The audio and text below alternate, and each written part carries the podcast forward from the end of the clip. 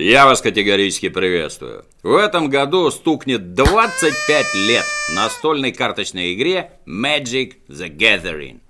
Под это дело, на конец апреля, намечен выпуск нового набора карт под названием «Доминария». Ну, если ты до сих пор не в курсе, что такое этот самый Magic the Gathering, или как его еще называют «магия», срочно смотри предыдущее видео по данной теме. Ссылка в описании. 25 лет – возраст солидный, особенно если учесть, что магия – это игра, с которой, собственно, и начался жанр коллекционных карточных игр. Появилась она в 1993 году в США на одной из выставок и так впечатлила общественность, что весь тираж расхватали буквально за пару дней. Напечатали дополнительный, результат немедленно повторился. Тут уж компания Wizards of the Coast сообразила, что дело серьезное. Надо срочно наращивать производство, договариваться с розничными сетями, ну и выходить на международный уровень. Конечно. Буквально через несколько лет магия дотянулась и до России. Уже в конце 90-х школьники и студенты на задних партах резались не только в дурака, но и в магию. Во второе даже с большим удовольствием, ибо в дурака можно выиграть только щелбаны, а в магию бывает, что и какую-нибудь из карт соперника прихватишь. И как только тема пошла в народ, Тут же начали выползать подражатели. А лет через 10 у магии завелись и компьютерные версии. По некоторым из них до сих пор проводятся чемпионаты с серьезным призовым фондом. В этом году обещает выйти новая компьютерная игра по магии MTG Arena. Ну, посмотрим, удастся ли ей вырваться в топы. Конкуренция среди карточных игр нынче нешуточная. Но это все будет несколько позже. А из того, что уже вышло, юбилейный набор «Доминария» прибыл строго по графику, а в администрацию тупичка даже чуть пораньше графика. Для тех, кто не в курсе, поясняю. Каждый новый набор карт для магии – это новый мир – котором происходят события конкретного выпуска. Соответственно, в каждом новом наборе своя история, свои герои, страсти там бушуют, мое почтение. Постоянно кто-то кого-то предает, режет, убивает, пытается наложить цепкие лапы на древние магические артефакты. Случается даже такое, что непримиримые идеологические противники временно объединяются. Ну, если, конечно, Каждый может с такого союза что-нибудь лично для себя поиметь. Общем, идет бодрая политическая борьба, в которой сценаристы магии разбираются получше многих деятелей Голливуда, умеют при необходимости поддать жару. Это неплохо видно на примере Доминарии. Поначалу тут царила стандартная фэнтезийная бытовуха с четким делением на плохих и хороших. Ну, всякие там орки, беспредельщики, благородные паладины, эльфы различных сортов, русалки, зомби, ну и прочая нечисть. Но потом сценаристы взяли, да и жахнули по Доминарии ледниковым периодом. Кому повезло, сдохли сразу. Другие мигрировали в теплые края и немедленно затеяли там войну за место под солнцем. Эльфы, как обычно, решили, что они самые умные, поэтому никуда не пошли. Обогреваться начали при помощи магии, а для сугреву изнутри принялись жрать заколдованные грибы. Правда, в процессе производства и выращивания этих питательных грибов чутко перестарались и вывели такое адское ГМО, что грибы резко отрастили мозги, просекли, что их хотят сожрать, ну и обиделись на такую постановку вопроса. После чего грибное царство извело под корень не только эльфов-создателей, но и случившуюся неподалеку империю людишек. Понятно, исключительно в профилактических целях. И не успел закончиться ледниковый период, как началась война с соседним планом. Планов, а проще говоря, измерений во вселенной Magic the Gathering пруд прудей, в каждом свои заморочки. Например, в мире под названием Ферраксия все поголовно киборги или вообще роботы. И вот весь этот металлолом с химическим и биологическим оружием наперевес – заявился в доминарию с простой и понятной целью – учинить геноцид. Граждане доминарии, как водится, отреагировали по-разному. Кто-то записался на войну с агрессором добровольцем, а кто-то решил, что под новой администрацией ему будет житься слаще, и перешел на сторону противника. Разумеется, нашлись и желающие отсидеться в сторонке от мировых политических процессов. Все как в реальной жизни, с поправкой на исторические реалии. Например, Могучий волшебник по имени Тефери вдруг осознал, что незачем ему рисковать башкой, и отправился к стратегическому источнику маны. Его товарищи планировали использовать эту ману в войне, но Тефери решил иначе. Он потратил весь запас маны на заклинание, которое вырвало и его, и солидный кусок земли вокруг него из пространства времени. Понятное дело, что сам Тефери свой поступок объяснял вовсе не трусостью, а заботой о мирном населении. Мол, вы там пока повоюете, а мы пока тут отсидимся. Ну а как только победите, мы тут же вернемся и снова заживем припеваючи. Несмотря на внутренний саботаж, гражданам Доминарии отбиться удалось, хотя и ценой немалой прекрасный фэнтези-мир превратился в натуральный постапокалипсис. Заливные луга стали выжженными пустынями, реки пересохли, леса передохли. А в тех местах, где творилось особо сильное колдунство, образовались магические расколы, высасывающие из мира последние крупицы жизни. В том числе и там, где соорудил свое защитное заклинание Тефери.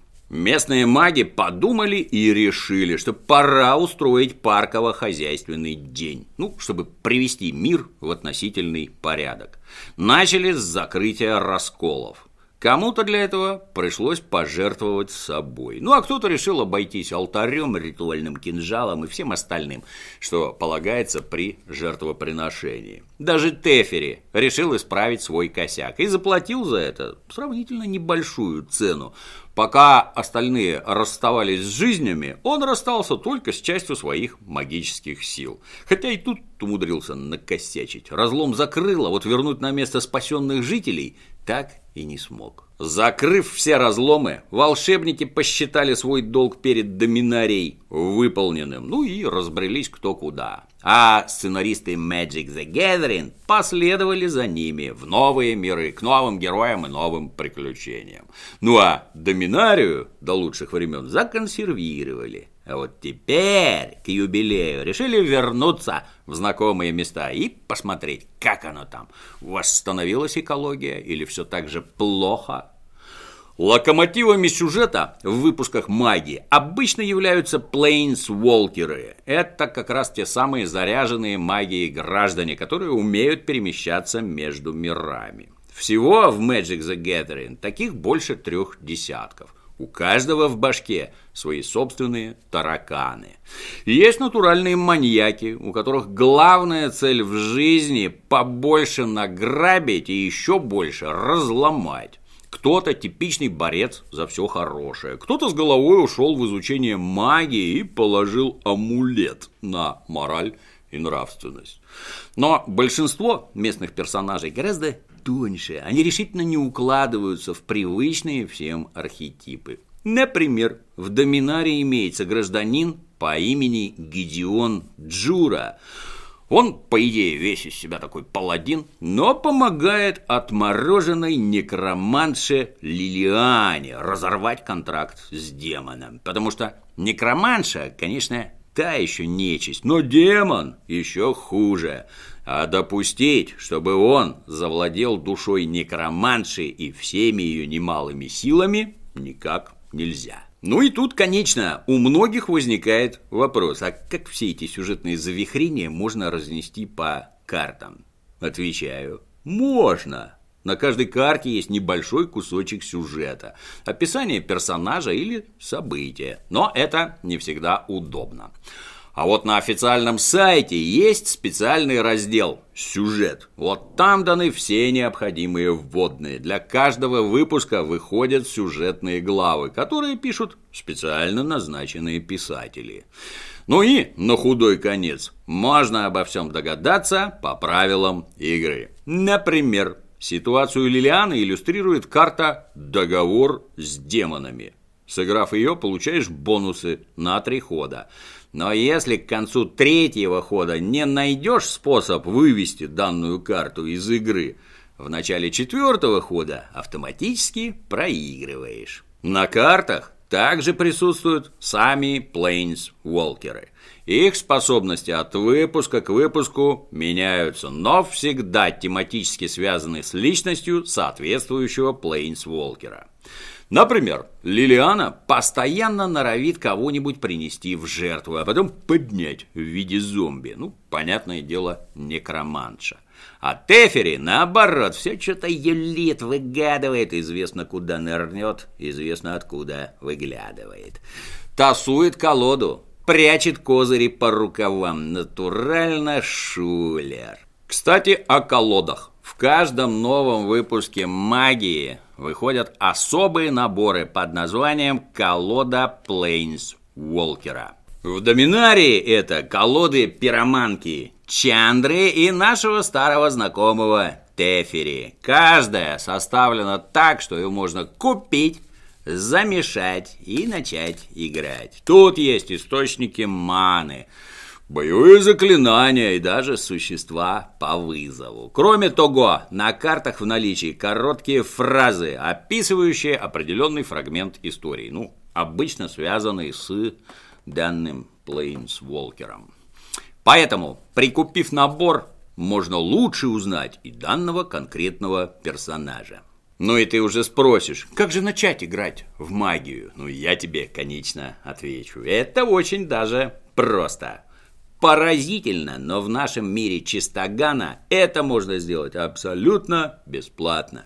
Жмешь на ссылку под роликом и через официальный локатор находишь ближайший к тебе специализированный магазин. Приходишь туда и громко заявляешь о своем желании продавцу. Тебе сходу выдают бесплатную пробную колоду. Все подробно объясняют и даже могут сыграть с тобой обучающую партейку. Базовые правила можно выучить минут за 10. А если возникнет вопрос, его всегда можно прояснить у других игроков. Публика на магию обычно приходит адекватная. Обращаю внимание, пробную колоду возвращать не надо. Даже если ты не потратил ни рубля, она все равно уже твоя. Вообще, лучше подгадать и прийти не когда попало, а на Magic Open House. Это специальные мероприятия, которые организуются в честь выхода каждого нового выпуска. На них стекаются толпы новичков, и ты сможешь поиграть с игроками равного уровня. Ну а опытные комрады дадут совет и прояснят спорные моменты. Раньше на этих мероприятиях можно было купить только прошлые выпуски, но издатель пересмотрел политику, и на Open House можно будет купить не только бустеры Иксалана, Часа Разрушения или других выпусков, но и свежие колоды Плейнсволкеров, которые с Чандрой и Тефери. Кстати, Open House будет происходить за две недели до старта продаж Доминарии. Ну а поскольку такая акция запланирована только для СНГ, есть отличная возможность первым нахватить новый выпуск магии. После чего немедленно выложить фотки и целых две недели показывать язык завистливым комментаторам. Ну и, наконец, совет. Если ты только начинаешь, а кто-то из твоих друзей уже играет в магию, приходи в магазин вместе с ним. Только уточни в магазине, кому именно из вас дадут карту. Правила могут различаться. Короче, запомни, а еще лучше запиши. 14 и 15 апреля Magic Open House в каждом магазине, входящем в сети WPN. Магазины легко найдешь вот по этому адресу. У них не только продается магия, но и постоянно проводятся мероприятия для самых разных игроков. Если выберешься перекинуться в картишки, не забудь пароль я супер.ру. А на сегодня все. До новых встреч.